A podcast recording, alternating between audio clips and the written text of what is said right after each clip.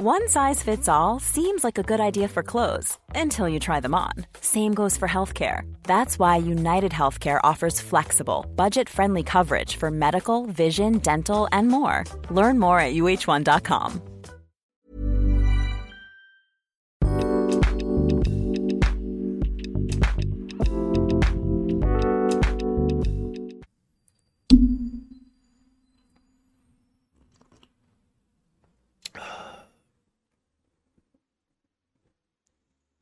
¿Lista?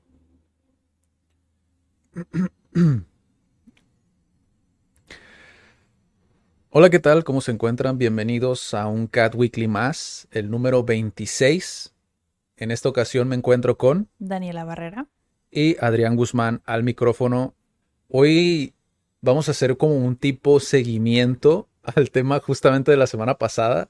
O sea, justo estábamos hablando de, digo, para los que no vieron el episodio pasado, justo estábamos hablando de cómo Tijuana va evolucionando, ¿no?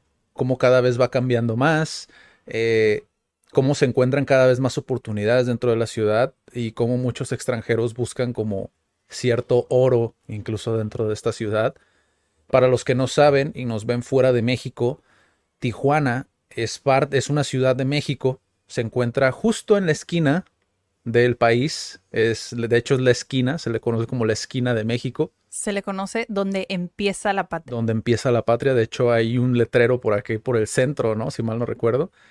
Y mm, la verdad nos, nos hace muy felices poder hablar como de este tipo de noticias porque para los que no saben, fue como yo inicié básicamente en el, em, a emprender como parte de un proyecto que se dedicaba a mostrar como noticias felices, noticias de personas a las que les iba bien, de personas a las que viajan por el mundo y comparten sus enseñanzas. Así fue como inicié yo.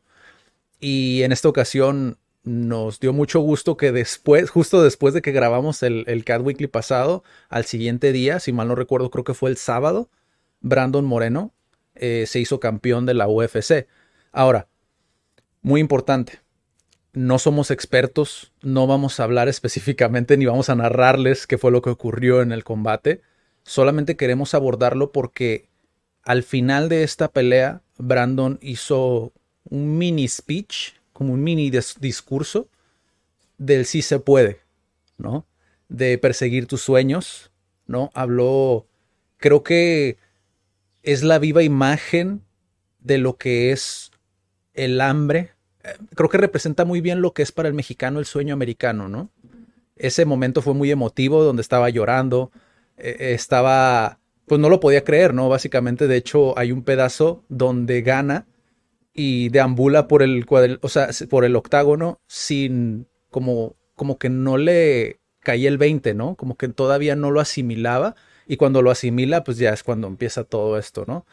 Y a, raíz de este discurso empezamos a ver como, por mi parte yo ya había visto una entrevista en Creativo de Roberto Martínez, que es también un podcast que se los recomiendo, que se llama Creativo, el podcast y ahí salía él, me llamó mucho la atención su actitud ante lo que es eh, los estereotipos que se tienen de la UFC, ¿no? Del, del peleador, no solamente de, de, en las artes marciales mixtas, sino también en muchos otros niveles, ¿no? Esta, esta faceta que nosotros vemos como del, del peleador, pero antes de seguir, me gustaría saber tu opinión, ¿no? A final de cuentas, porque creo que de entre los dos, quien menos está contaminada del tema eres tú y creo que puedes dar como una mejor luz, ¿no? A este, a este tema y a lo que significa esto, ¿no? Para, para nosotros como, no solo como mexicanos, sino como personas soñadoras que muchas veces nos quieren bajar de esa nube, ¿no? Y no, y no es el problema que te bajen de la nube, sino cómo lo hacen, ¿no? La gente. Pues mira, yo creo que para, o sea, hablar específicamente de, de este tema y comentarlo, o sea, yo soy cero deportes para empezar. Cero, cero deportes. O sea, hay cosas de las que vamos a platicar que yo pienso que son rescatables de, del mindset que tiene él, ¿no? La mentalidad. La mentalidad que tiene él, que es como lo que él también resalta del mismo. O sea, esa conciencia que tiene como esto es como más o menos lo que yo, yo siento que me ha ayudado, ¿no? Sí. Pero a veces creo que cuando te encuentras del otro lado, cuando no estás como expuesto o no tienes como esa compañía o incluso que ves a, a personas que te dan el speech y te dicen sí se puede, dices, "Ah". a veces unos dicen incluso, ay, qué flojera, ¿no? Sí. Porque es muy difícil pues cambiar esa como, pues sí, cambiar esa mentalidad porque te cuesta pues mucho esfuerzo y a veces pues tiendes a pensar como, ay, qué flojera, pero tal vez podrías detenerte un poco y pensar, ¿por qué lo dicen? ¿Por qué lo hacen? ¿No? ¿Por qué a veces están tan llenos de energía? ¿O por qué llegan hasta donde llegó él? ¿O por qué a veces nosotros te platicamos lo mismo y lo mismo cada semana? Porque yo pienso, siento y lo he visto, no nada más conmigo, sino con otras personas a mi alrededor, que es posible.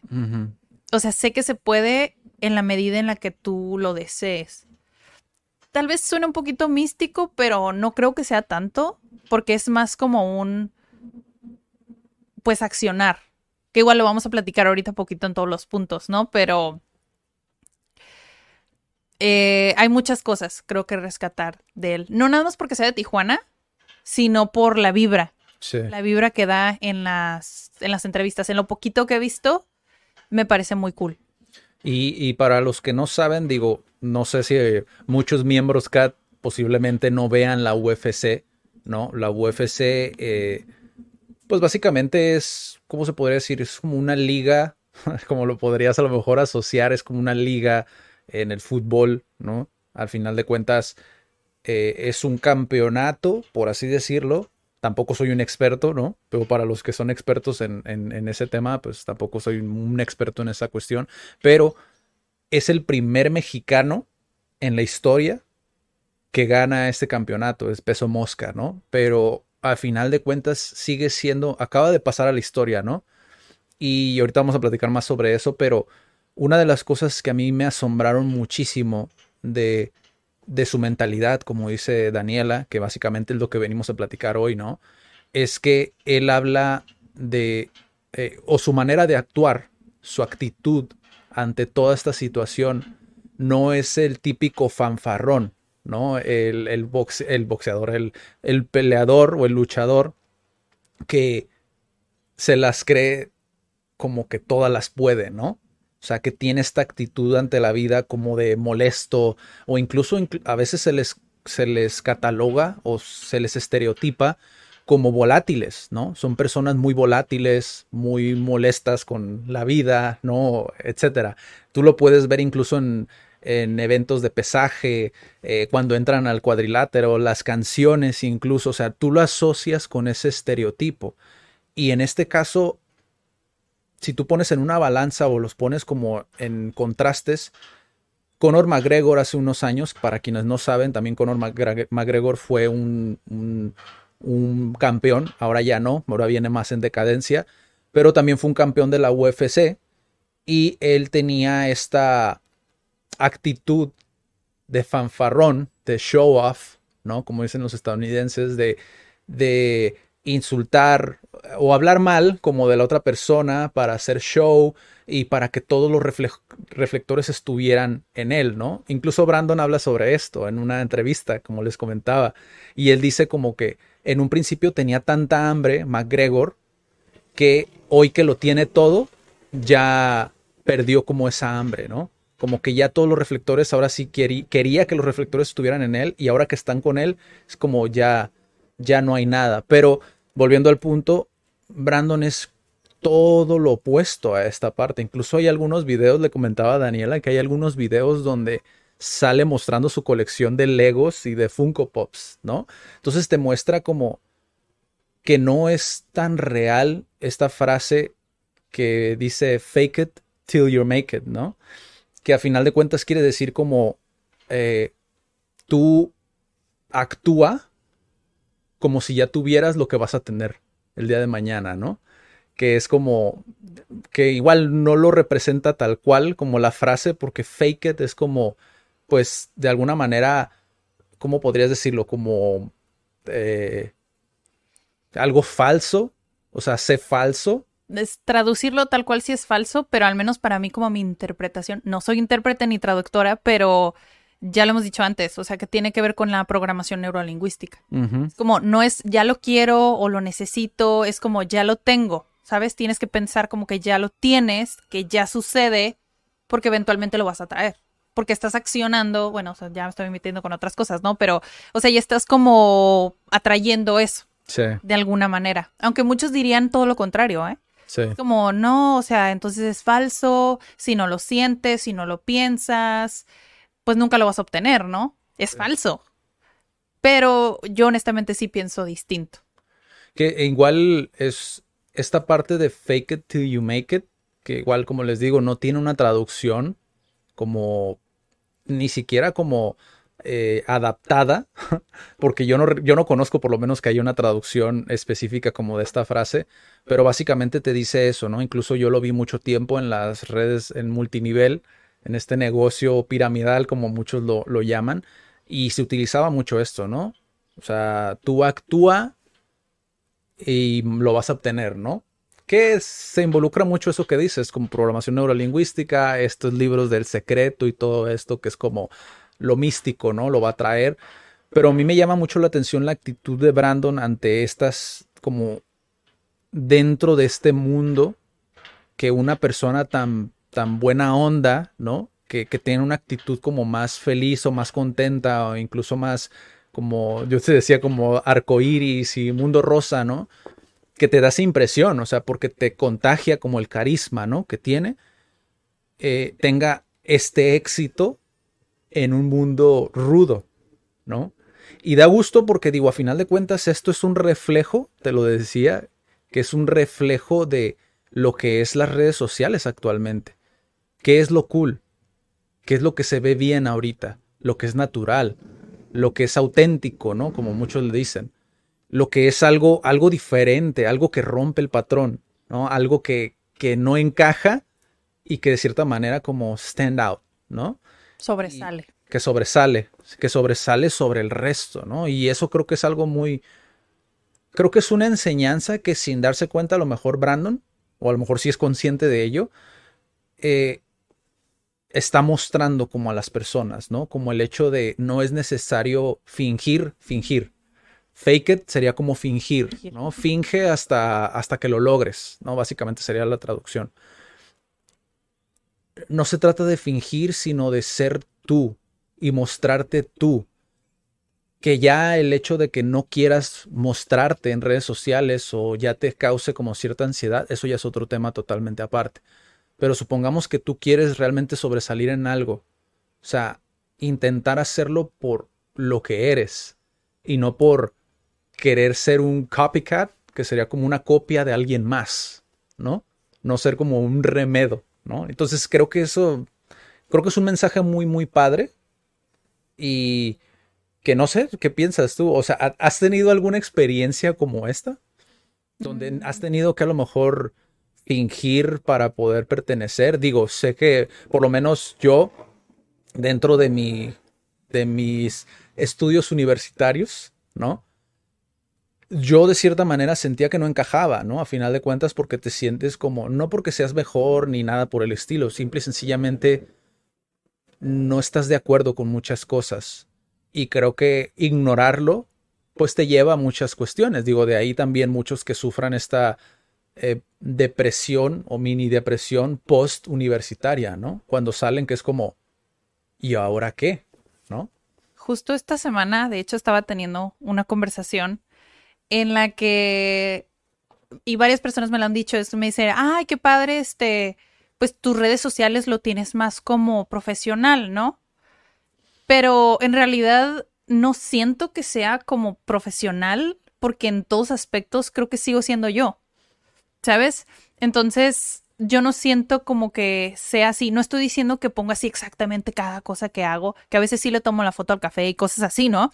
Pero también es, es, bueno, yo lo intento, el mostrar también esa vulnerabilidad, porque a veces como que, ay, pues todo es bien bonito en redes sociales, este, el ser auténtico es como, no quiere decir que así tal cual vas a hacer un TV show, un reality show de tu vida, ¿no? Pero que sí ser un poquito más real sobre quién eres, porque a veces en redes sociales muestran como lo bonito y es nada más como el 10% de su vida, ¿sabes?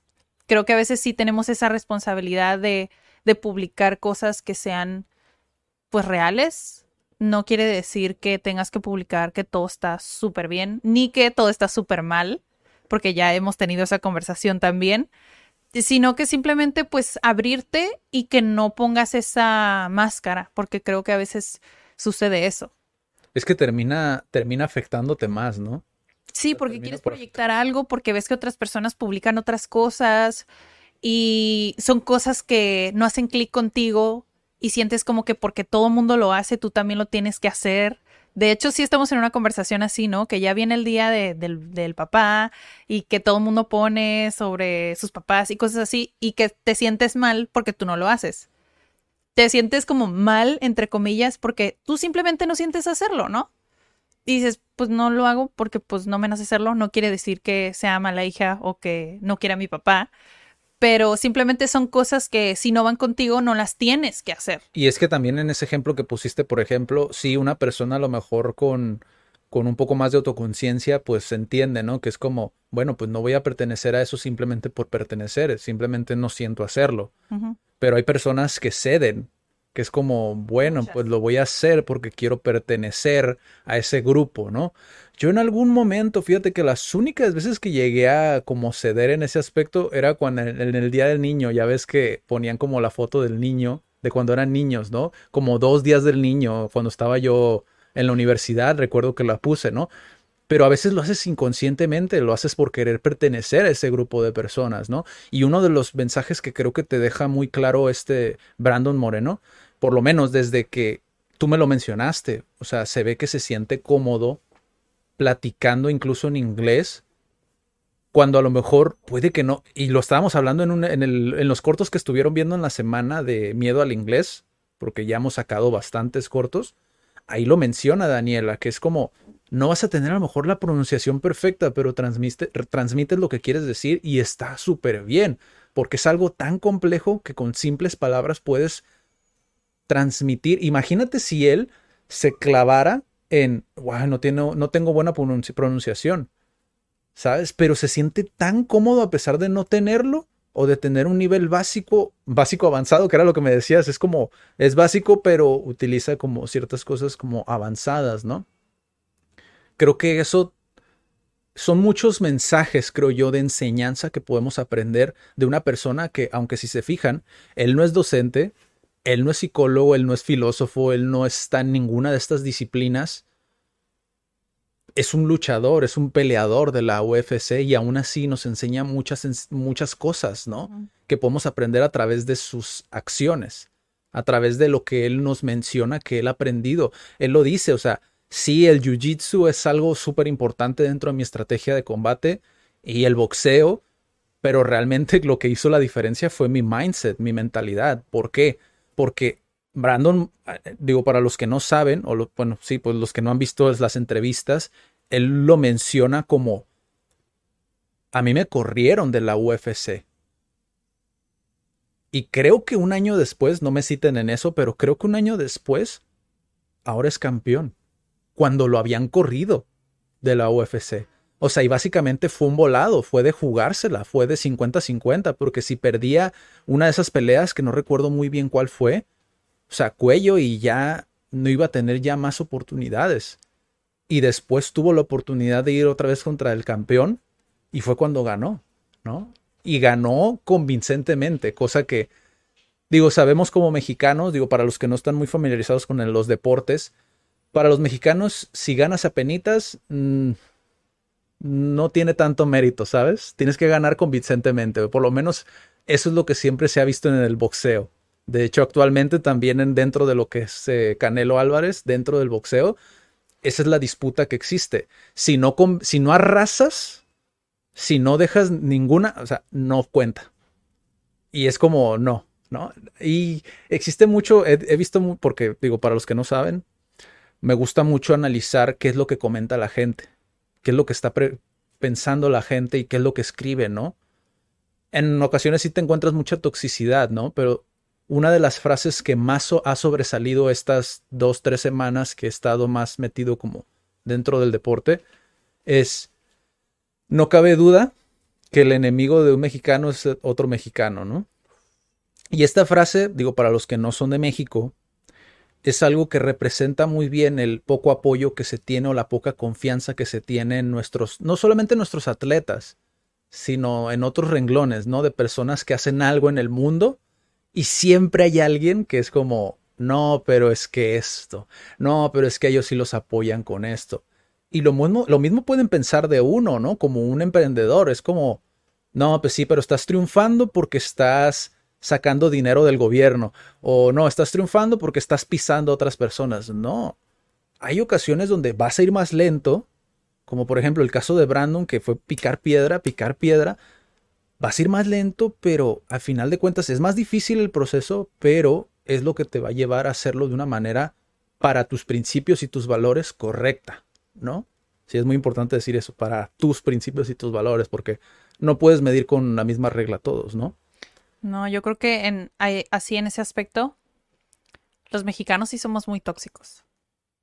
O sea, somos a veces muy negativos, que no importa, o sea, a veces te rodeas de personas como que sí te apoyan, pero un montón no. Entonces, yo creo que ahí, si realmente como mexicano queremos hacer algo diferente, además de rodearte de personas que sí te apoyan, es primero creértela tú porque eso es otra de las cosas que dice él. Es como, sí, este, yo creo en mí, pero no soy nada más yo. Fue mi equipo, ¿no? Y cómo convences o haces que alguien te apoye, tienes que creer en ti. Tienes que venderte, o sea, tienes que hacer que te apoyen. ¿Y cómo vas a hacer que te apoyen? Pues es que tienes que confiar en ti. Sí. Si no, es, está, está muy difícil muy difícil. Sí, esa es otra de las enseñanzas, el trabajo colectivo, ¿no? Porque sí, a final de cuentas, el nombre que la gente conoce, el nombre que la gente quiere comprar, que quiere ver en un pay-per-view o que quiere ir a verlo presencialmente a una arena, el, ese nombre conlleva muchas personas detrás, ¿sabes? Desde coach, que también es otra manera y es otro tema para otro video, ¿no? Pero ahí es donde te das cuenta la importancia del coach. Sé que muchos eh, que de cierta manera demeritan la, labor del coach, ¿no? En muchos videos que ves por internet, ¿no? Muchos que dicen como que es un fraude, vende humos, bla, bla, bla, bla, bla, que no todos son así, ya lo hemos hablado anteriormente. Muchos respetan, muchos de ellos respetan al coach dentro del deporte, porque se entienden, ¿no? Es como, lo haces así, lo haces así, o mira, esto puedes hacer, esto, esto, esto, esto, y obtienes un resultado. Pero también muchas veces no se aprecia tanto en otras disciplinas o en esas otras áreas de la vida, ¿no? Como por ejemplo el coach de vida, que sí, hay muchas personas vendehumos, como se les llama, ¿no? Pero hay muchos otros que son muy buenos, ¿no? Y por lo menos en el caso de Brandon, él, es lo que menciona, ¿no? Dentro de, de su preparación, el hecho de tener a las personas que le brindaron ese apoyo o esa atención, ¿no? Creo que de las cosas que más me gustaron, como de, lo que menciona él sobre el coach, es el respeto. ¿no? El respeto al momento de que una persona con experiencia te está hablando de lo que puedes hacer. Mira, puedes hacer esto, puedes hacer esto o puedes hacer esto. Y dice, o sea, y me ha topado con gente, él dice, me he topado con gente que los interrumpen, ¿no? No, que es que esto no me funciona a mí. Es como, y dice, hey, cállate el hocico, escucha, aprende. Si no te funciona o si no quieres hacerlo en el combate, no lo hagas, pero escucha. Cuando te están diciendo, tienes que escuchar, tienes que estar dispuesto a aprender y ya después tú tomas la decisión que quieras tomar. Si no quieres usarlo, no lo uses, pero cállate lo hocico cuando te estén diciendo, ¿no? O sea, eso para mí, eso para mí fue algo muy, muy importante dentro de lo que dijo, porque tiene todo el sentido del mundo, el por qué llegó a donde llegó. Incluso tú lo dijiste, bueno, pues tiene sentido porque es campeón de la UFC. Y esto para hacer, para remarcarlo, ¿no? Porque muchos creemos que simplemente hay que ser bueno para dar madrazos, ¿no? Pero no, o sea, conlleva muchísimo más desde acá, ¿no? El hecho de estar dispuesto a escuchar, ya lo dijimos en otro video, ¿no? Aprende a escuchar. O sea, aprende incluso también a desaprender muchas cosas. Y en el momento indicado poder tener el criterio de decir, ok, esto sí y esto no, esto sí y esto no, ¿no? Sí. Eso es súper importante. Ay, justo ahorita, no, así no voy a ser spoiler en los siguientes temas, pero, o sea, creo que me hizo clic. Ya ves que a veces pasa, ¿no? Que estás en un medio de una conversación y algo te hace clic. Y así de, espero acordarme en el último punto. Digo, espero, espero que sí, pero no sé si ya pasamos al otro porque, porque creo que sí, ya estamos como el que sigue. Del talento versus la disciplina. Versus la disciplina, porque creo que muchos piensan, y está muy bien, ¿no? Como que identifiques que, que personas tienen talento y que digas, bueno, eso es para ellos. O al revés, ¿no? Que dices como, híjole, a mí me gustaría tener ese talento. O personas que dicen, pues es que es de los mejores pianistas. Pues sí, pero tiene tocando desde los cinco años. Sí. ¿Sabes? Entonces, como hasta dónde eh, el talento puede más que la disciplina o la disciplina más que el talento. No sé, ¿ustedes qué opinan? Antes igual- de que continúen el episodio, pónganle pausa continuar. y pónganlo en los comentarios, algo así. Sí, antes de continuar, déjenlo en los comentarios. O sea, para ustedes, ¿qué es más importante? ¿Tener el talento o tener la disciplina? Hay un, hay un ejemplo, digo, antes de seguir a lo de Brandon, un ejemplo que a mí me marcó mi niñez, ¿no? Fue Ronaldinho. Yo sé, Daniela posiblemente no lo conozca, ¿no? Pero fue un futbolista, fue el que se encargó de volver famoso el yoga bonito, ¿no? el juega bonito, para traduciéndolo, ¿no? Del portugués al español, que básicamente consistía en hacer al fútbol algo mágico, ¿no? Tener esa magia, el, el divertirte mientras lo juegas, ¿no? Trajo toda esta alegría al campo. Incluso yo sé que muchos, muchos chicos, no solamente de mi generación, creo que también más, más niños, o sea, más pequeños y más grandes, se vieron marcados, ¿no? Pero justamente mi generación, yo tuve los Ronaldinho 10, que fueron los, los tenis que sacó Ronaldinho junto con Nike, si mal no recuerdo, Nike, perdón, junto con Nike. eh, pero pasabas horas practicando las jugadas que hacía este camarada. O sea, el fenómeno Ronaldinho fue súper, súper, súper mundial, súper global. Creo que no había persona en el mundo que no lo conociera. Incluso si ves una imagen de él, posiblemente lo reconozcas. Más bien al revés. O sea, es su nombre, o conozco su nombre, sé que Ah, está relacionado con el fútbol, pero si veo una foto, no sé quién, creo que no sé quién es. Posiblemente sí lo reconozcas, porque te digo, o sea, le dio la vuelta al mundo, pero pasó algo muy curioso con él y por eso lo traigo al tema justamente del talento versus la disciplina.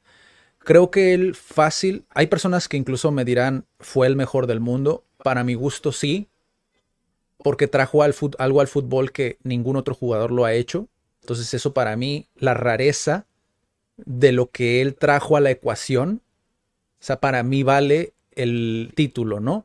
Pero para muchas personas no, obviamente, porque muy joven en su etapa de fútbol, de futbolista, muy joven se retiró. Entonces, eh, y empezó a bajar su nivel muchísimo. ¿Por qué? Por la fiesta, por el alcohol, por muchas otras cuestiones, ¿no? Entonces, de ser un futbolista súper talentoso, se quedó a nada de ser el mejor del mundo. ¿Por qué? Porque no tuvo esa disciplina. Incluso puedes ver en muchos comentarios de videos de fútbol donde hablan sobre él, muchos dicen, si hubiera tenido la disciplina, hubiera sido el mejor del mundo. Muchas personas piensan así, ¿eh?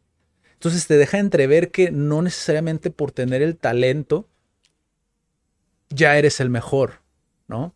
Y hay, hay eh, eh, otros jugadores y otros boxeadores y otros luchadores, peleadores, que quizá no tienen el talento nato, pero tienen una disciplina. Justo lo hablaba en el episodio con, con Víctor, ¿no? Rocky. O sea, todos conocemos la historia de Rocky, ¿no? Siendo el underdog. Caso curioso porque se asemeja al caso de Brandon. Él, él lo dice, con todas las peleas, antes de con el campeón, antes de llegar a, ser el campeón, yo siempre fui el underdog. En todas mis peleas, yo siempre era el menos favorito. Entonces, te deja entrever, pues, esa parte. Digo, aparte de que a la gente le encanta apoyar al, underdog, a la persona con, con, menos posibilidades de ganar, a la gente nos, encanta. A mí me encanta siempre ir con el, el que tiene menos posibilidades. En fútbol lo es, en los mundiales. ¿Por qué los mundiales en México son tan famosos?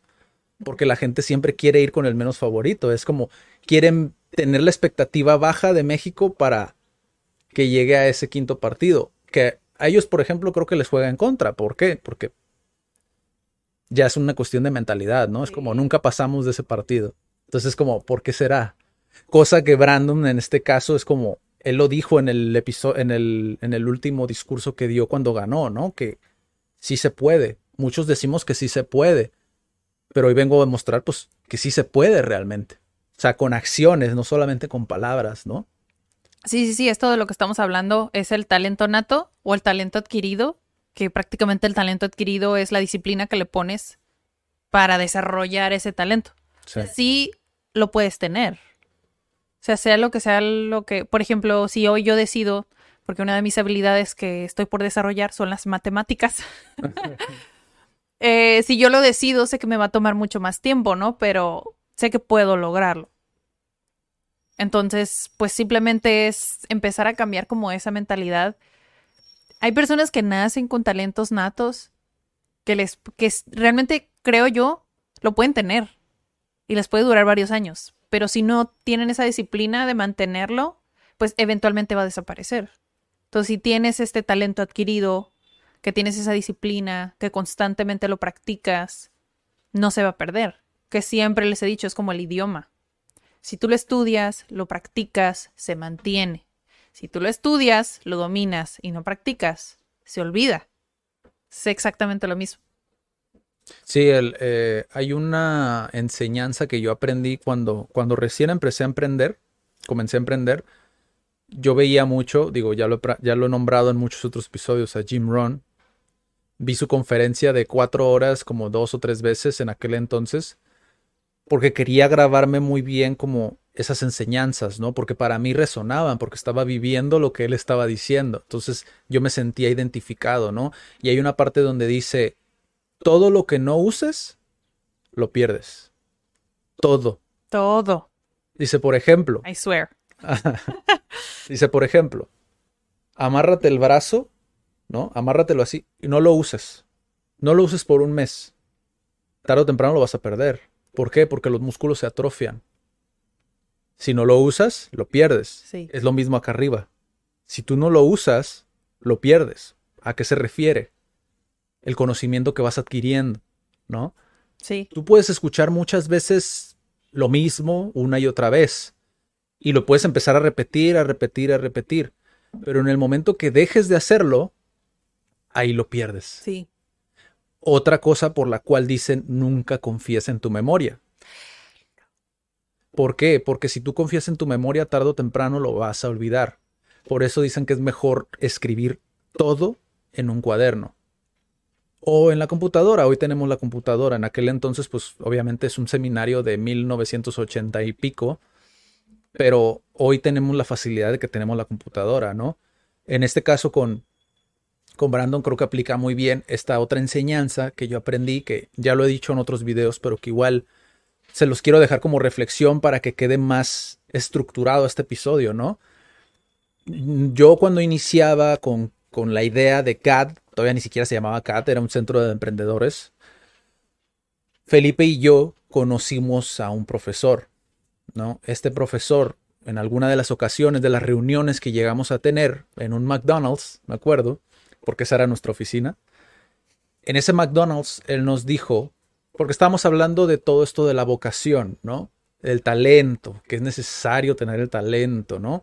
Para nosotros siempre ha sido mejor la disciplina, que si puedes tener el talento, aunque sea mínimo, pues te ayuda, ¿no? Y te va a llevar a lo mejor a otro nivel que pudiste haber obtenido sin talento, ¿no? Obvio, todo suma, ¿no? Pero él nos decía, pero ¿qué pasa con un joven que quiere ser cirujano y tiene el pulso de maraquero, es decir, que tiene el pulso súper inestable, ¿no?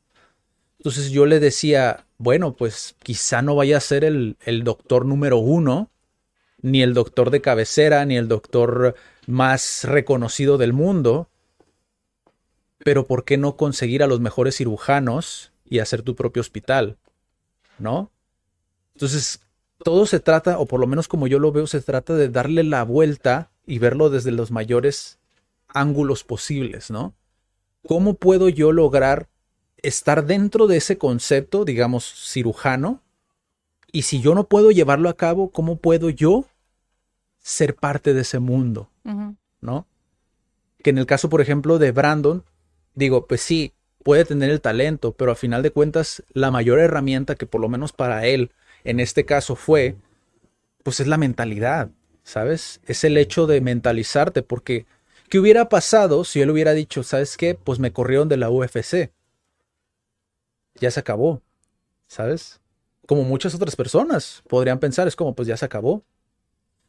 Sí, decía Jim Brown, o sea, nunca sabes cómo, o sea, qué tanto te falta para llegar ahí, ¿no? Exacto. ese, ese pequeño pasito o esa, ese momento más de paciencia. Sí. Que pues, tal vez te va a llevar ahí. Y es que a veces no medimos nuestras palabras. No medimos el poder que tienen estas palabras, ¿no? El lenguaje es muy complicado. O sea, es muy, muy complicado. Lo vimos hace, hace poquito. Estas últimas semanas, tú lo has visto, hemos sacado cortos, o sea, mini clips de estos Cat Weeklies. Y mucha gente los saca de contexto aún así. Cuando para ti es súper, súper obvio y es como, pero es que eso no es lo que quiere decir. Eso no es a lo que se refiere. Aún así, hay mucha gente que lo saca de contexto porque desde su perspectiva tiene otro sentido completamente. El clip este de la, de la pronunciación, ¿no? De nativo, que es como, nunca vas a obtener la pronunciación de nativo, que es lo que decías al principio, ¿no? Y muchos, en cuanto escucharon eso, voy a comentar, porque yo sí tengo una pronunciación. ¿Según quién? ¿Sabes? Es como, ¿Te lo han dicho nativos? ¿No crees que sea por simple amabilidad? O sea, pueden ser muchas cuestiones, ¿sabes? O sea, pueden ser muchas variantes por las cuales te pueden decir eso. ¿O es realmente verdad? Eso nunca lo vamos a saber. Entonces, ¿qué es lo que pasa cuando comentas? Otras personas lo ven y dicen, ah, entonces sí puedo. Ya lo que dije, de, lo que dijiste en el video ya no cuenta. Yo me quedo con ese comentario, entonces sí puedo, entonces voy a clavar con eso y voy a seguir intentándolo hasta tener pronunciación de nativo, que vuelvo, decimos, ¿no? No es que sea imposible, simple y sencillamente es súper difícil cuando entiendes el idioma. Aparte mi objetivo es más como, yo personalmente sé que se puede, fisiológicamente se puede, pero mi objetivo con, con ese comentario o ese clip es que no tengas esa mentalidad de que necesitas tener la pronunciación de un nativo, pues. O sea, que no creas que también es lo que platicamos antes, que necesita ser perfecto. O sea, necesita funcionar simplemente. Y aparte las primeras veces, obviamente que no te va a salir perfecto. Al, tal vez al principio sí, tu, tu pronunciación va a ir mejorando si tienes buen oído. Va a ir mejorando. Pero, o sea, no te frustres si no es así. Eventualmente puedes pulir esas cosas, que igual estoy como desarrollando una investigación sobre específicamente la pronunciación, pero tendría que meterme como a estudiar diferentes idiomas para poder como coincidir en la enseñanza del español, que igual ya es otra cosa, ¿no? O la enseñanza del inglés. Porque está súper interesante. Ya soné bien nerd, pero... pero hay muchas cositas que sí he visto. Yo creo que ya después les hago un video muy específico como de los sonidos que hay diferentes. Porque sí puedes eliminar como tu tu acento nativo para poder tener una pronunciación mejor en inglés o en español. Pero que no te claves como con eso. Sí, es que, es que, digo, nosotros hablamos mucho de clavarse, ¿no? Pero a lo que se nos referimos con clavarse es obsesionarte con eso. Sí. ¿No? ¿Por qué? Porque, digo, no sé si sepan, pero la obsesión difícilmente te lleva a terrenos buenos, ¿no? Normalmente casi siempre te lleva a terrenos malos. Una cosa es empeñarte por querer lograrlo siendo consciente de lo que estás viviendo, del proceso y lo que puede llegar a suceder. Y otra cosa es obsesionarte como caballito, ¿no? Ir sin ver a los lados y solamente enfocarte en eso y que si no lo logras, esa expectativa se convierte en ansiedad o se convierte en otra cosa. Y, o sea, nunca sabes a qué grado puede escalar. Por eso es que decimos, y por eso fue que se hizo ese clip. Porque al final de cuentas la intención es bajar esa presión, esa presión que mucha gente dice, pero es que no pronuncio bien. ¿Lo transmites? ¿Se entiende? ¿Lo entienden? Estás bien. Exactamente. ve puliéndolo poco a poco, pero no te obsesiones con ello. ¿Sabes? eso puede llegar a ser algo muy negativo. En eso sí concuerdo con, no hace falta ser el número uno en ese sentido. Está bien si eres el dos o el tres, ¿no? Ya en otros aspectos de la vida es mejor tener como metas súper estructuradas e intentar pues hacerlo lo mejor posible, ¿no? E intentar verlo de todos los ángulos posibles, todas las opciones, toda la diversificación de opciones que tienes, ¿no? Eso ya es otra cosa, ¿no? Ese es otro tema, pero sí, el talento te lleva hasta cierto punto, ¿no? Para que quede muy claro esta parte y que creo que es el mensaje que intenta dar Brandon a través del ejemplo, ¿no? Sí, el talento te, te lleva a cierto punto, pero la disciplina, la disciplina, eso es el game changer, ¿no? Como dicen, es lo que cambia todo el juego. Sí.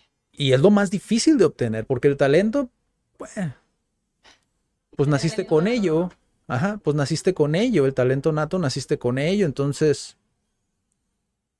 no te conllevó como un escenario en el cual valores. Sí, no hay tanto valor sobre, bueno, o sea, sí, obviamente se aprecia cuando tienes un talento. Sí, claro. Es una inteligencia que tienes. Claro. Pero, bueno, en mi opinión sí vale más como que te decidas por eso, que igual nos lleva como al siguiente punto de resaltar en este episodio.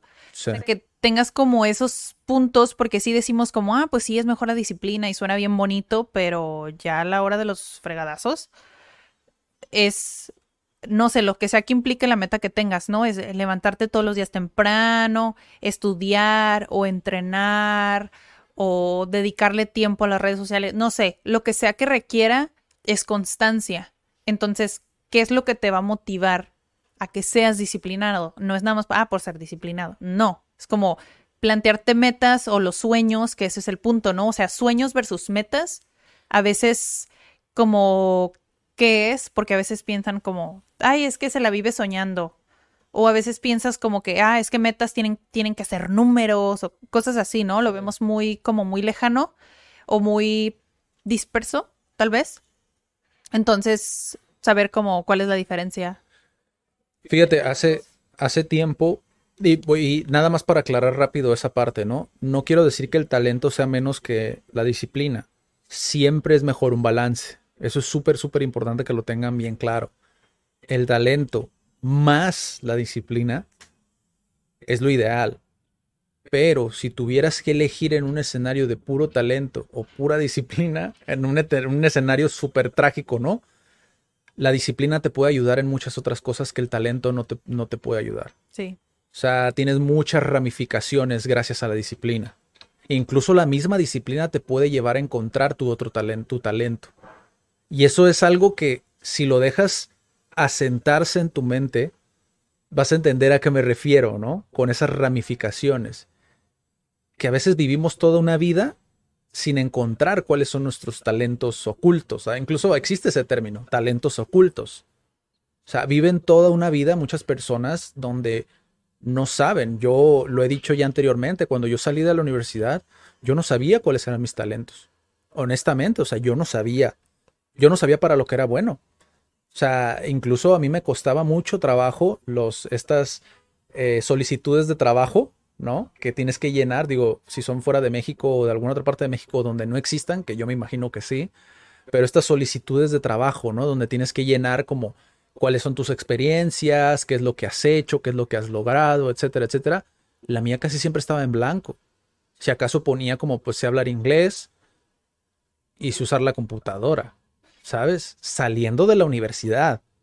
Siendo que pude haber puesto como, no sé, tengo habilidades lingüísticas, o, nada, nada de eso, ¿no?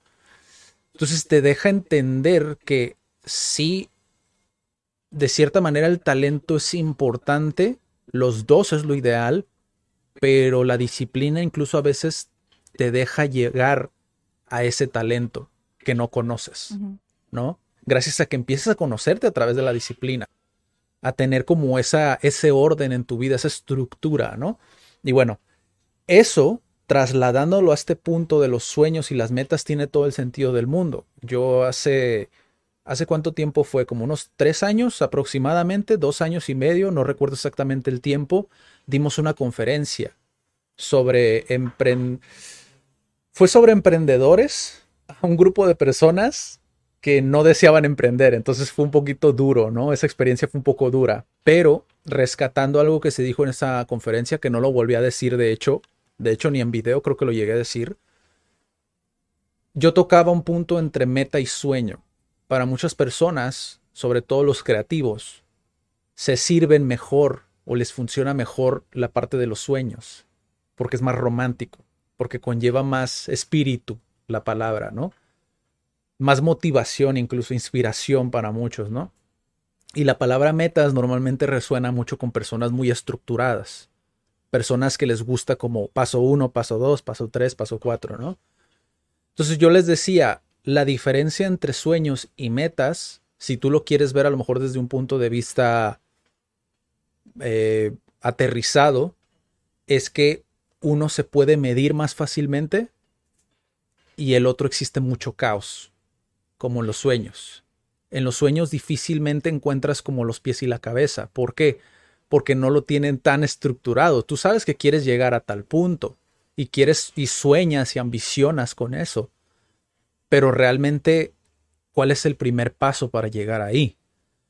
Entonces, esa es la gran diferencia. Sin embargo, dentro de este discurso que les mencionábamos, que de ahí surgió esto, Brandon mencionaba, Brandon Moreno, digo, si se brincaron el video y no saben de quién estamos hablando, Brandon Moreno, el campeón de la UFC, que acaba de ser campeón, él menciona esta parte de vivimos en un país donde nos dicen que sí se puede, sí se puede, y que si tienes un sueño, los sueños sí se pueden cumplir, ¿no? Y esta es una frase que no es la primera vez que la escuchamos, ¿no?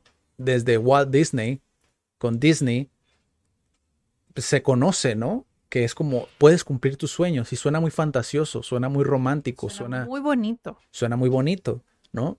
Pero difícilmente la gente cumple esos sueños porque no tienen algo con qué medirlo, no tiene esos contrastes, no tiene esas referencias, no tienen esas horas nalga, como dice Roberto en el, en el creativo, ¿no? No sé si será una frase de Monterrey, díganme si es una frase de Monterrey, pero Horas nalgas se refiere a horas de investigación, horas de estar frente a la computadora, buscando, trabajando, currando, como dicen los españoles, ¿no? Hace falta tener eso para poder lograr los sueños. Si quieres llamarlos sueños, llámalo sueños. Si quieres llamarlo metas, llámalo metas. Pero a final de cuentas, son palabras. Lo importante es hacerlo algo tangible, algo que se pueda ver, algo que puedas ver todos los días, por más mínimo que sea el avance, que puedas estarlo viendo. Tony Robbins lo dice. Y que yo sé que para muchas personas dicen, ay, Tony Robbins, motivación, no, es pura motivación. No, él lo ha dicho ya anteriormente. Somos felices cuando sentimos que progresamos. Si tú no estás progresando lo más, lo, lo, lo posible o lo más lo que puede estar ocurriendo contigo es que estés pasando una etapa de estancamiento. Y cuando estamos estancados es cuando normalmente caemos en zonas no muy agradables, ¿no? Está muy intenso. Creo que vamos a guardar esa frase para una de las tazas, Kat, posiblemente, porque siento que, que sí va como que con la vibra. A mí me pasa, por ejemplo, yo sí soy más de mi cerebro, mi lado de cerebro funciona más con la parte creativa y soy medio romántica y soñadora y todo. Entonces a mí sí personalmente me cuesta mucho eso como de establecer metas porque acciono más como el, ah, es que así me siento, ¿no? Entonces hoy siento postear algo, ¿sabes? Pero por otra parte, yo sé que la disciplina gana a fin de cuentas, entonces es como, es mucho mejor tener un plan estructurado, si tomando el ejemplo del post, saber qué voy a publicar eh, tal día, ¿sabes? Para llegar a mi objetivo. Sí. Pero es como, no, pues es que hoy no lo siento. No, pues sí, pues si no lo sientes, pues no lo vas a hacer, ¿no? Sí. A veces yo creo que sí pasa, pero mi consejo para alguien que quiere seguir sueños, pero que no puede estructurar metas, es como si puedes hacerlo de alguna manera. El consejo que les dimos al principio es como no confíes en tu memoria porque eventualmente hasta los sueños se te olvidan, que era lo que estábamos hablando en la mañana. Ah, sí, tengo este proyecto, pero como ando tan en el día a día, este, ya lo dejé para la otra semana o se me olvidó. se me olvidó, ya no lo hice, ya pasaron cinco años y ya no emprendí lo que quería emprender. Que es lo que pasa muchas veces, ¿no? Es que es algo que vas aprendiendo, porque por ejemplo, sí, suena muy romántico. Y yo te puedo decir que yo me, a pesar de que tengo muchas cuestiones lógicas, lógico-matemático, ¿no? Muchas, sí. Eh, yo me sentía más, cuando yo empecé a emprender, todavía, me sentía más, mucho, mucho, mucho, mucho, mucho más relacionado con el lado soñador. Creativo. Creativo. Entonces, como a mí me funcionó, igual les pasó mi experiencia, ¿no? Yo, a mí me molestaba incluso el hecho de que me dijeran, es que tienes que estructurarlo, es que tienes que hacerlo medible, es que te... Yo sé. Entonces, para mí el caos me ayudó a poder recoger como, ok, esto sí, esto no, porque ya lo probé, esto no, esto no, porque yo nunca sentí que estaba ya en esa etapa en el cual es como, ok, ahora ya tienes esto, delimítalo. Yo nunca llegué a eso, entonces el caos en un principio a mí me ayudó. Ese sueño no me gustaba ya ponerle nombre, me gustaba verlo como el sueño, ¿no? A gran escala.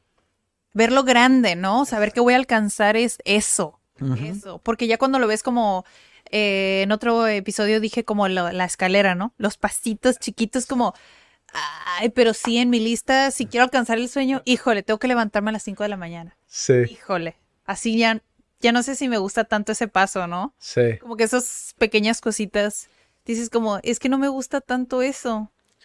Sí, y, y ya cuando ya lo llevas de ahí al siguiente, son etapas. Sí, son etapas. O sea, la primera etapa es como, bueno, por lo menos para mí, ¿no? Fue una etapa de caos donde estaba conociendo, otra vez, estaba conociendo cuáles eran mis talentos, mis puntos fuertes y cómo podía hacer de esos talentos algo que tuvieran cabida dentro de mi sueño, dentro de lo que quería lograr.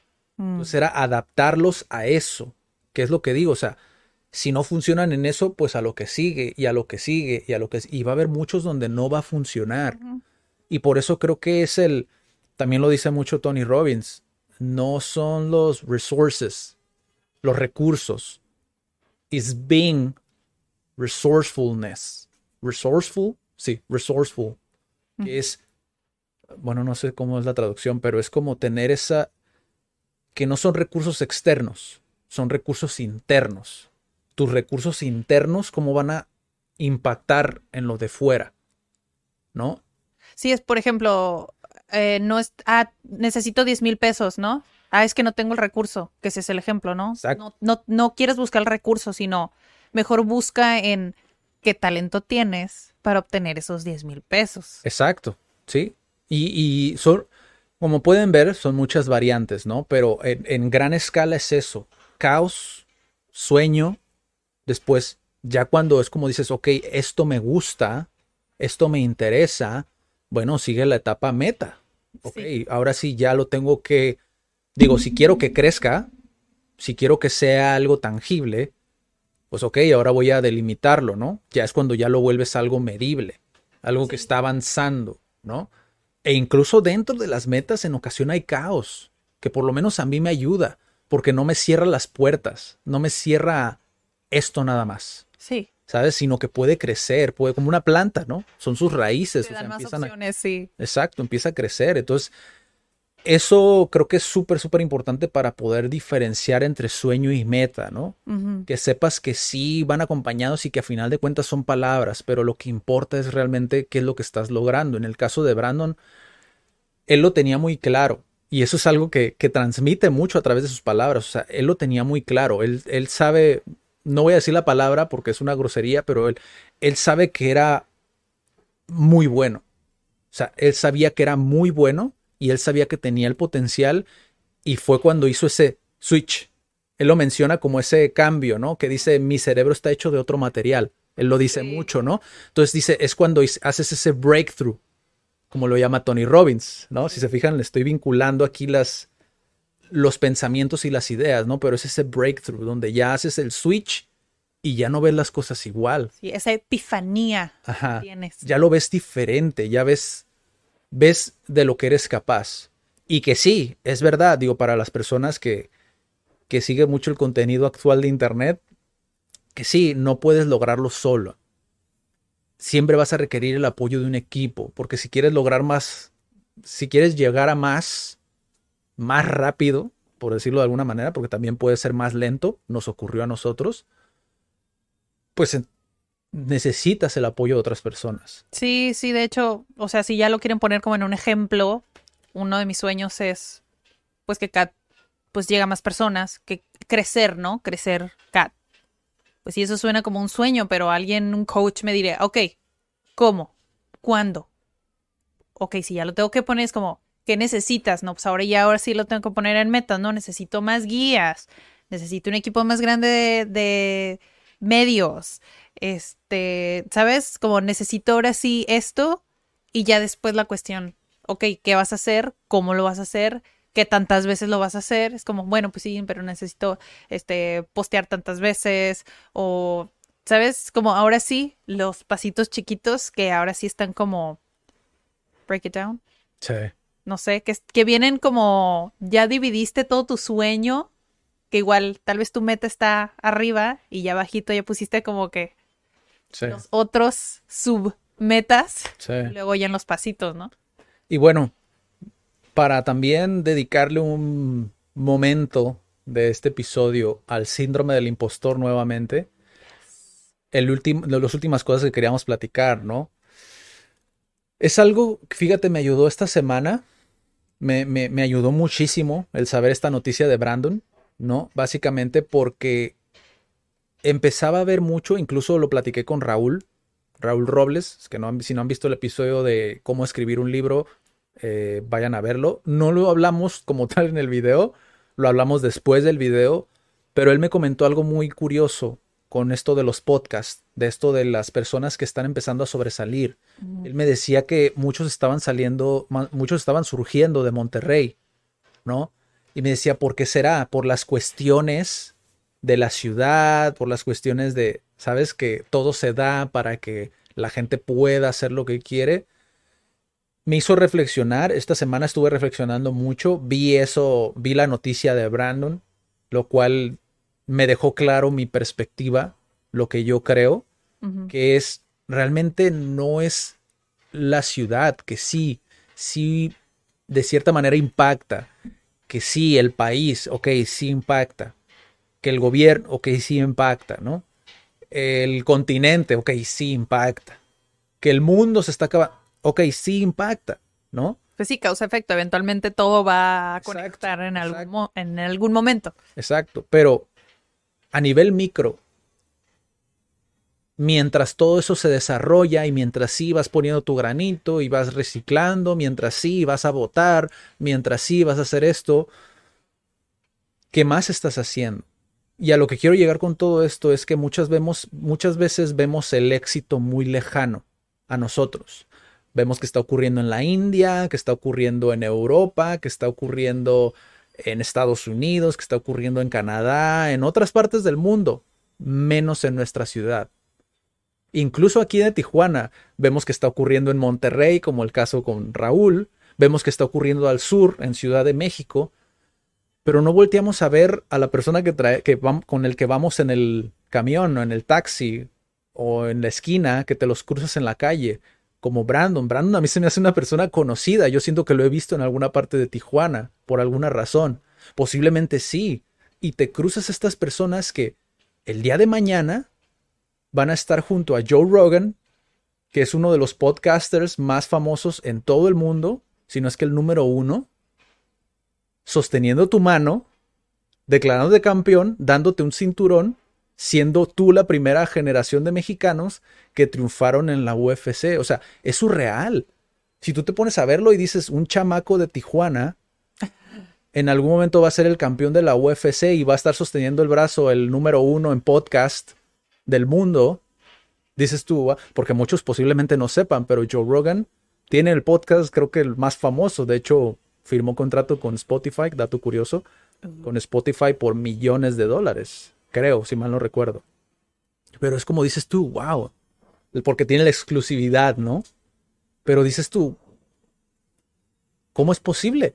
O sea, realmente entonces no está tan lejos de mí. otra frase de Jim Brown, no sé por qué estoy mencionando tanto a Jim Brown, pero les juro que es mi inconsciente, ¿eh? no estaba preparado nada de esto, pero él dice, el éxito no es algo que persigues, es algo que atraes. Y suena muy romántico, yo sé, pero tiene más sentido del que piensas cuando ya estás involucrado y cuando ya le has dado tantas vueltas y cuando ya has intentado muchas otras cosas, ¿no? Entonces es como, no es perseguirlo, es realmente, es algo más, es algo más que solamente perseguir la chuleta. Sí. Es algo más que pagar la renta al final de mes, es algo más que pagar la colegiatura, es algo más que pagar los biles, como decimos acá en Tijuana, ¿no? Son los, pues, los gastos, ¿no? Los recibos. Los recibos. Entonces, ¿qué es realmente? ¿No?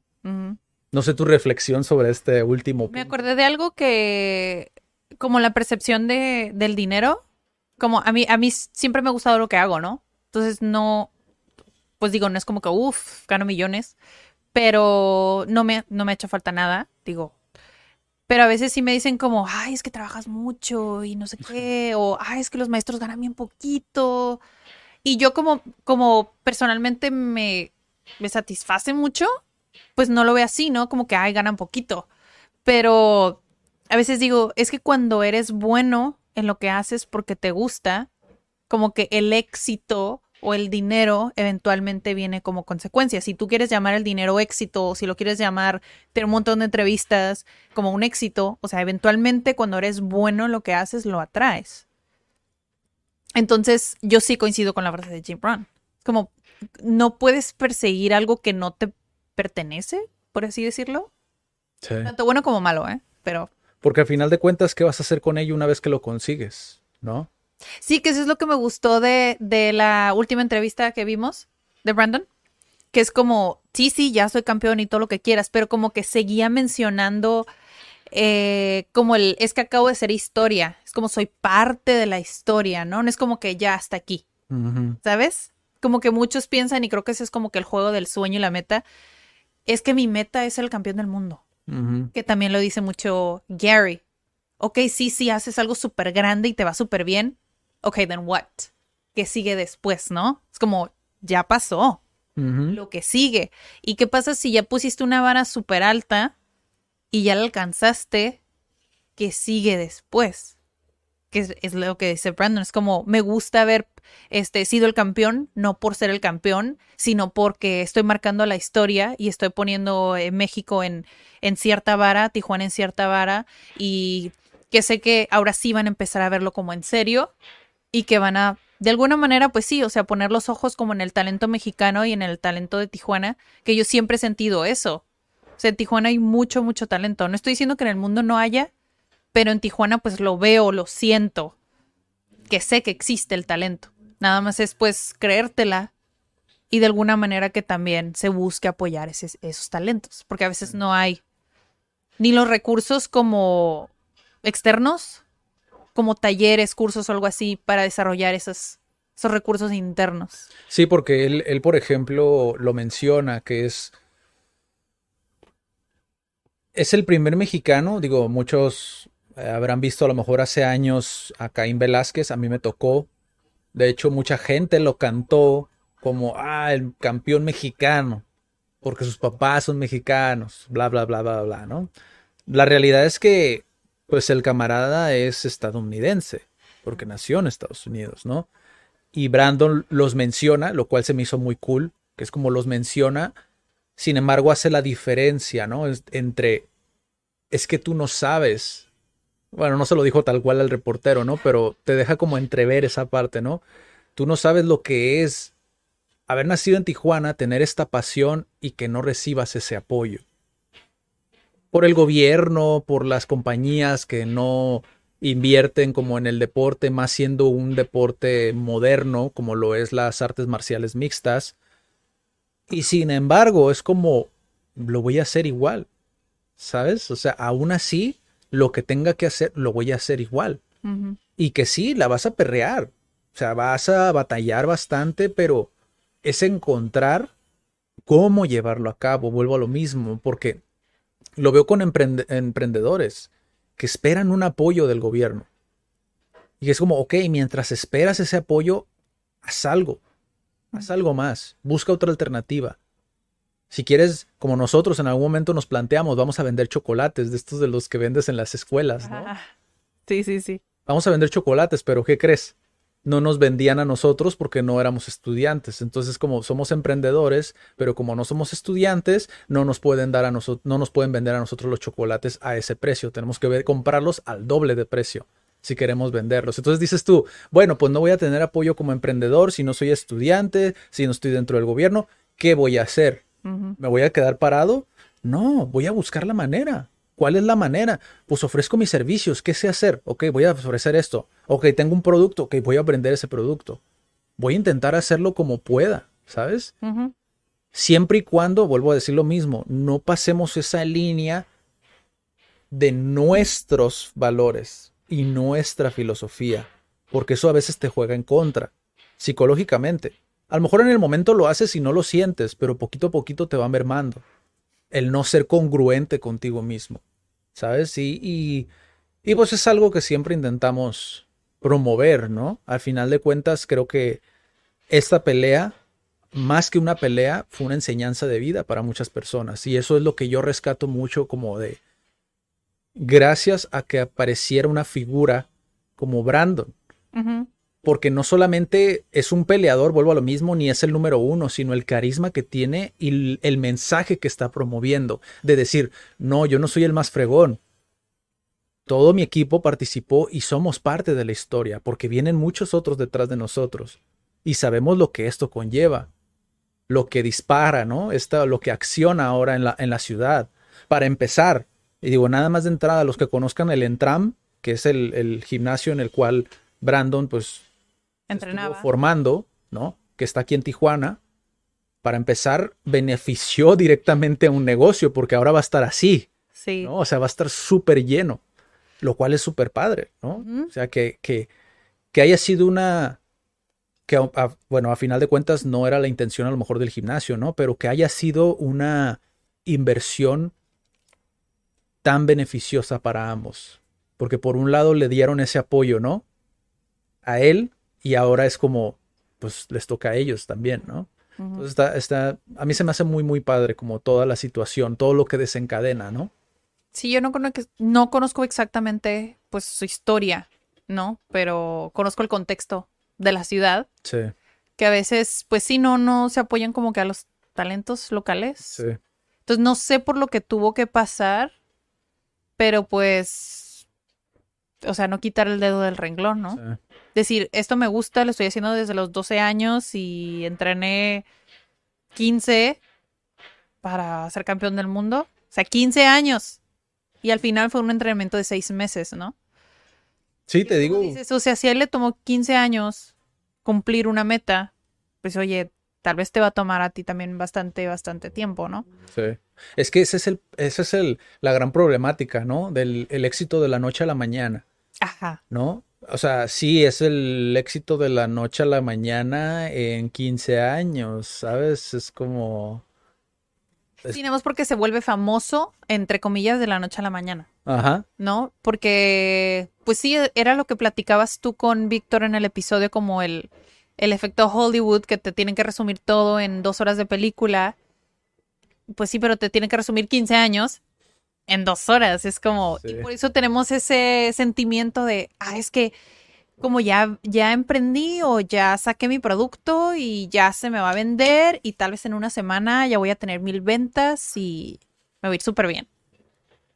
Y es, es, algo, es una enseñanza que aprendimos incluso hasta con Amazon.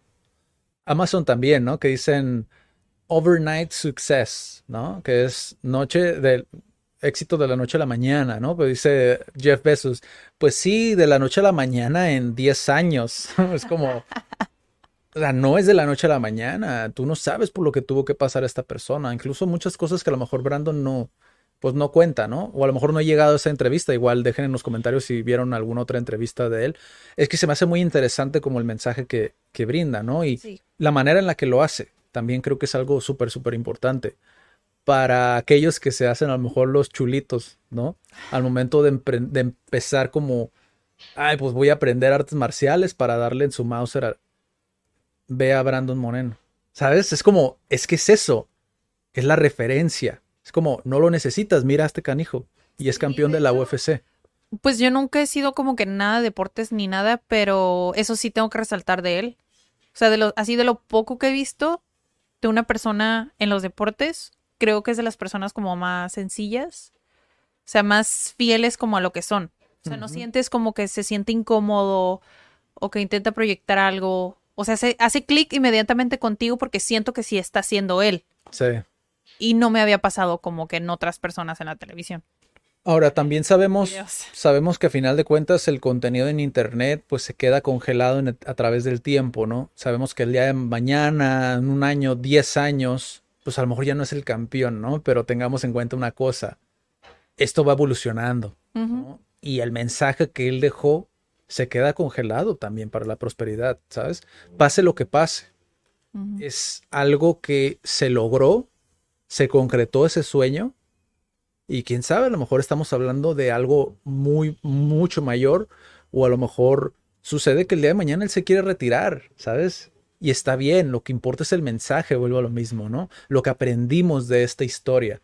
Y está padre que aparezcan estas historias modernas, porque ya la gente está enfadada de, ay, que la historia de Walt Disney, ¿no? O que la historia de Steve Jobs, o que la historia de no sé quién. Bueno, ellos ya pasaron, aquí está esta. Esta es moderna, para que veas que el mundo va evolucionando y siguen existiendo maneras de tener oportunidad allá afuera, Sí. ¿no? Y que son personas, a final de cuentas, que si bien a mí me tocó una, una experiencia con personas extraordinarias, pues sí, son personas extraordinarias, pero pues tú y yo también somos extraordinarios, Ujú. ¿sabes? En nuestros campos y en nuestras habilidades y en nuestros talentos y en nuestra disciplina, ¿no? Entonces es un mensaje súper, súper importante que queríamos dejarles con este podcast.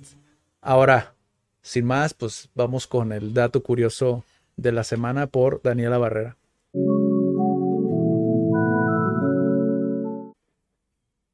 Ya lo había guardado, igual tú ya lo sabes, pero ya lo había guardado porque hubo, hubo muchos datos curiosos en las semanas. Y ese no me, acorda, no me acordaba porque lo puse en las notas y... Bueno, al menos en México, nosotros utilizamos el tú como algo de confianza, pero... Y sabemos que en Colombia, y esto lo sé por uno de nuestros miembros, Kat es colombiana, eh, en Colombia utilizan mucho el usted para algo de confianza. Porque a veces cuando estoy enseñando español, les enseño que el usted es formal, en la cultura mexicana es formal, hablarle de usted a una persona. Pero en Colombia hablarle de usted es informal. Entonces, ¿cómo hacen los colombianos para hablar de manera formal? Ellos utilizan el tú. Entonces, cuando te preguntan, ¿cómo estás? En realidad es una manera formal de decirte, eh, ¿usted cómo está? Preguntarte en una forma más formal. A mí se me hizo súper interesante porque, o sea, es lo contrario a nosotros. Si están al revés, ¿no? Están al revés. Y yo le dije, pero sí, pero ¿cómo usas el tú? Dijo, no, pues, pues igual que ustedes, nada más que, pues es al revés. O sea, nosotros en el ambiente profesional, en un restaurante, usamos el, el tú cuando no te conozco. Y ya el usted como, sí, de confianza, tu hermano. Otra, otra manera de ver que pues siguen siendo palabras y dependiendo del contexto en el que estás, el significado que tiene, ¿no? Y eso pues nos ayuda a entrever que tú puedes verlo de una manera, pero en otra parte del mundo es de cierta manera irrelevante porque no es así como la gente lo percibe, ¿no? Que digo, a final de cuentas son zonas, es un país, Colombia, México, pero si tú lo trasladas al internet, lo que tú dices puede ser algo totalmente distinto para otra persona. Digo, tomando el ejemplo otra vez que dije anteriormente, ¿no? Entonces, se me hace súper interesante, no sabía eso. Porque siempre vemos, es que, es- ¿sabes lo curioso? Que siempre vemos a Colombia como, ah, es que hablan bien cool, ¿no?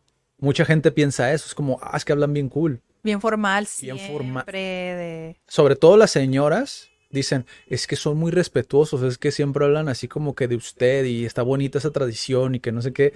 Y mira, o sea, Y es al revés. lo que es no saber, ¿sabes? Lo que es desde nuestra ignorancia. ¿sabes? Y qué interesante. Sí, de hecho, bueno, creo que lo publicamos hace poquito en Instagram. Sí, extra dato curioso. Este sí era por Shauri, pero eh, a mí me platicaba un miembro CAT que es japonés. Dice, me gusta eh, México porque hay muchas eh, cosas similares de México y Japón, ¿no? Como la misma, tienes una conjugación formal para las personas mayores o profesional y también existe en Japón, ¿no? Tienes una conjugación en japonés para personas en formal y todo, ¿no? Entonces, la palabra anata, que significa tú, no puedes utilizarla como de, de confianza, que tú y yo es como... Se supone que sientes, bueno, das a entender que tú eres superior a, esa, a esa persona. Si tú le dices a Nata es como tu escuincle o tú, ¿sabes? que tú eres superior. Y a veces nada más se utiliza como que de cariño. Sí, para las Como para decir amor.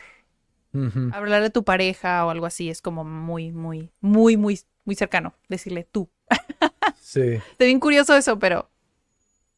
Bueno, mira. Dato curioso. Estos datos curiosos, uno de Colombia y uno de Japón. Digo, para los que les interesan las culturas, interculturas. Igual también estaría padre como en algún video volver a tocar, digo, lo hice con Felipe, pero estaría cool como hablar de alguno de los temas que habla Yokoi Kenji, porque creo que habla mucho de la cultura y contrastarlo con lo que mencione nuestro miembro CAD estaría súper cool, ¿sabes? Nice. Porque también tiene, o sea, curiosamente es eh, colombiano-japonés. Sí. Y los datos curiosos de esta semana fueron de Colombia y de Japón. Interesante, un mensaje del universo. sí, yo creo que sí, porque Kenji sí tiene, tiene videos muy padres. Si no lo conocen, pues vayan a buscarlo. Sí, Yokoi Kenji o Kenji Yokoi. Yokoi Kenji. Kenji Yokoi, ¿no? Creo que es. Bueno, igual, búsquenlo así: Yokoi Kenji o Kenji Yokoi. Y ahí les va a aparecer. Están muy padres sus videos. Bueno, sobre todo los. Japón les dicen por el apellido.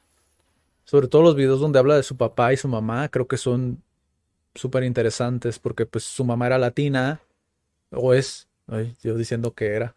Su mamá es latina y su papá es japonés. Entonces, el contraste está, está, muy interesante las historias que cuenta, ¿no? O sea, imagínate el lado de la crianza, como todos los conflictos que pudieron existir entre los papás, como de, ah, es que tú le dices una cosa y luego tú le dices otra, yo le digo una cosa y tú le dices otra, tenemos que ponernos de acuerdo, ¿sabes? Y el conflicto del niño como de, ¿qué onda? Sí. Estaría bien cool analizarlos. hay muchos datos curiosos, bueno, todo lo que menciona, ¿no? Por parte de su papá, la cuestión de la superstición, por ejemplo, de la cortarse las uñas, creo que en la noche, creo que traía espíritus, algo así. O sea, está súper interesante como todo lo que menciona dentro de los videos. A mí me gusta mucho el respeto, cómo enseñan el respeto. Lo vi, lo vi en el video con, con, con Kenji Yokoi, ¿no? Pero ya después a nuestro miembro como que se lo mencioné para ver su opinión y para él fue súper lógico, como de, ah, sí, sí.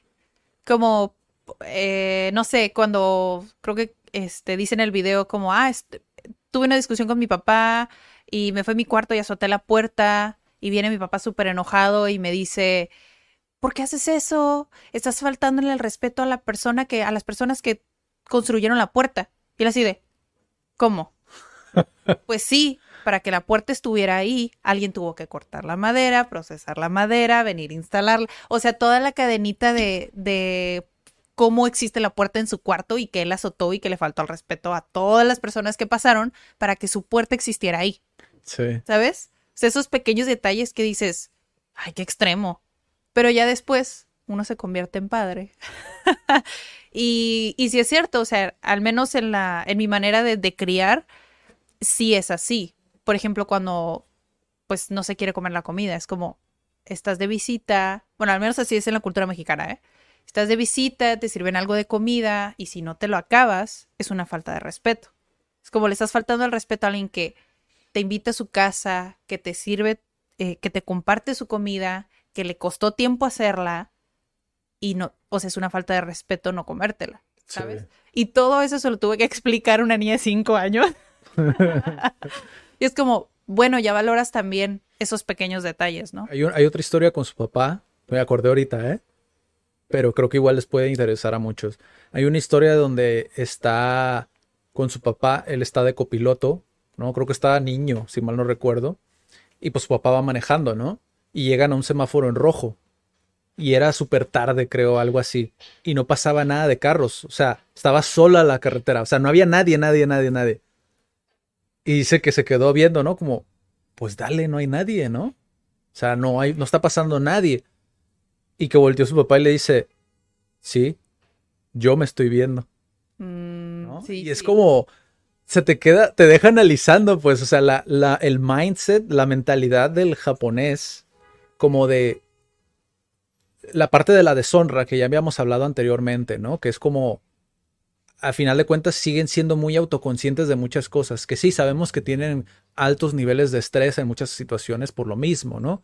Que es como ese sacrificio, ¿no? O sea, estás llevando una cultura disciplinada, eh, consciente de muchas cosas, Respetuoso en muchos aspectos. ajá, honrosa, ¿sí se hizo honrosa? Honrada, bueno, honrada, a cambio de qué, ¿no? Sí. Por eso es que de creo, suprimir tanto a veces tu ser, que sí es en, en esta semana también tuve una plática que es ya meternos un poquito intenso con, estamos hablando de religión, entonces, la religión que sea, ¿eh?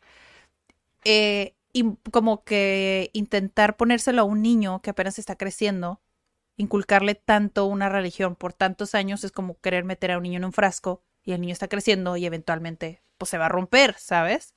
No le puedes como inculcar o querer que encaje tanto en algo cuando el, la naturaleza del ser humano es crecer, descubrir y después elegir qué quiere. Entonces a mí personalmente me parece contraproducente querer como poner todo, todo, todo así, absolutamente todos los papás que son bien autoritarios.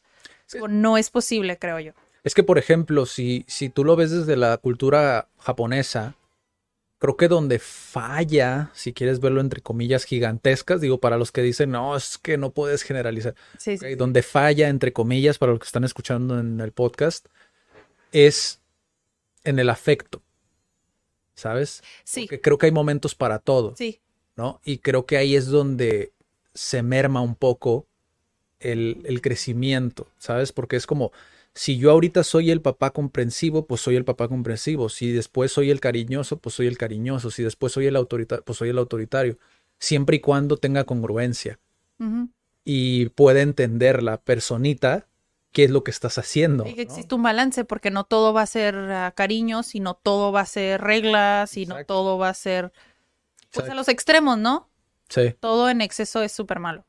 Y bueno, pues este es el dat megadato curioso, porque creo que dijimos varios, digo, contando las historias de Kenji Yokoi. Tengo uno más. A ver, No es muy largo, pero los japoneses no pueden decir que no.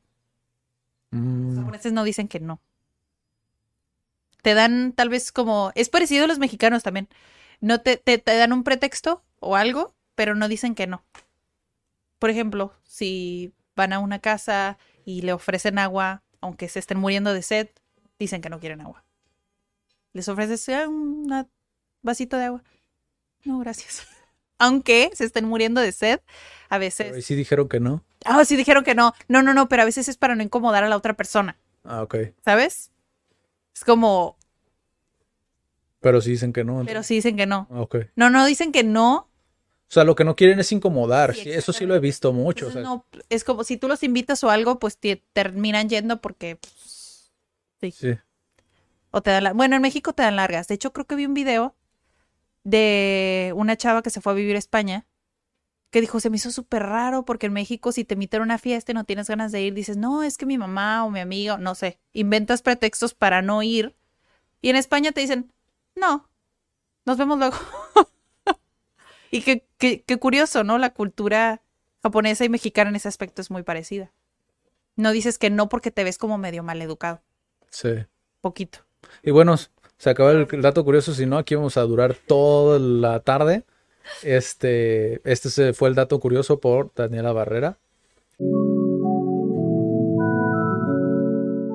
Y continuamos finalmente con la recomendación semanal. En esta semana quiero recomendarle la entrevista de Brandon Moreno con Roberto Martínez de Creativo. No recuerdo exactamente el número de Creativo que es, pero nada más búsquenlo así. Creo que 102. 102, 103 por ahí más o menos.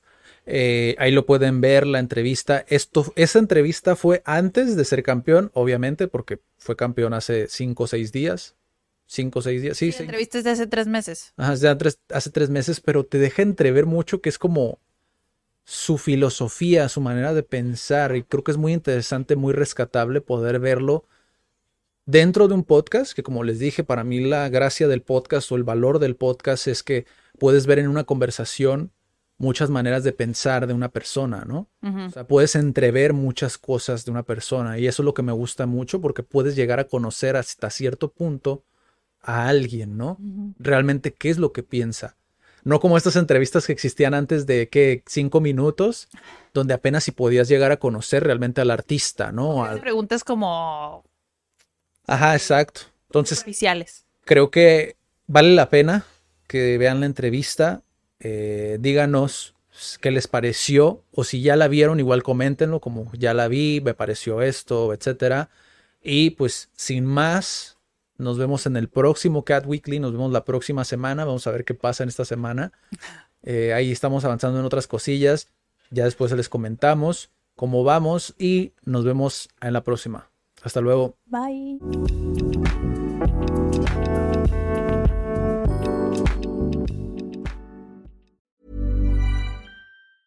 If you thought the only way to get a more defined jawline with natural looking results was through surgery, think again. Juvederm Volux XC is a non surgical injectable gel filler that improves moderate to severe loss of jawline definition and can help you achieve natural looking results with little downtime. Even better, this improved definition lasts up to one year with optimal treatment. No maintenance required. Improve jawline definition for a smooth, sculpted look with Juvederm Volux XC. For important safety information and to find a licensed specialist, visit juvederm.com. That's J U V E D E R M.com. Not for people with severe allergic reactions, allergies to lidocaine, or the proteins used in Juvederm. Common side effects include injection site redness, swelling, pain, tenderness, firmness, lumps, bumps, bruising, discoloration, or itching. There's a risk of unintentional injection into a blood vessel, which can cause vision abnormalities, blindness, stroke, temporary scabs, or scarring. Talk to a licensed specialist specialist to find out if it's right for you.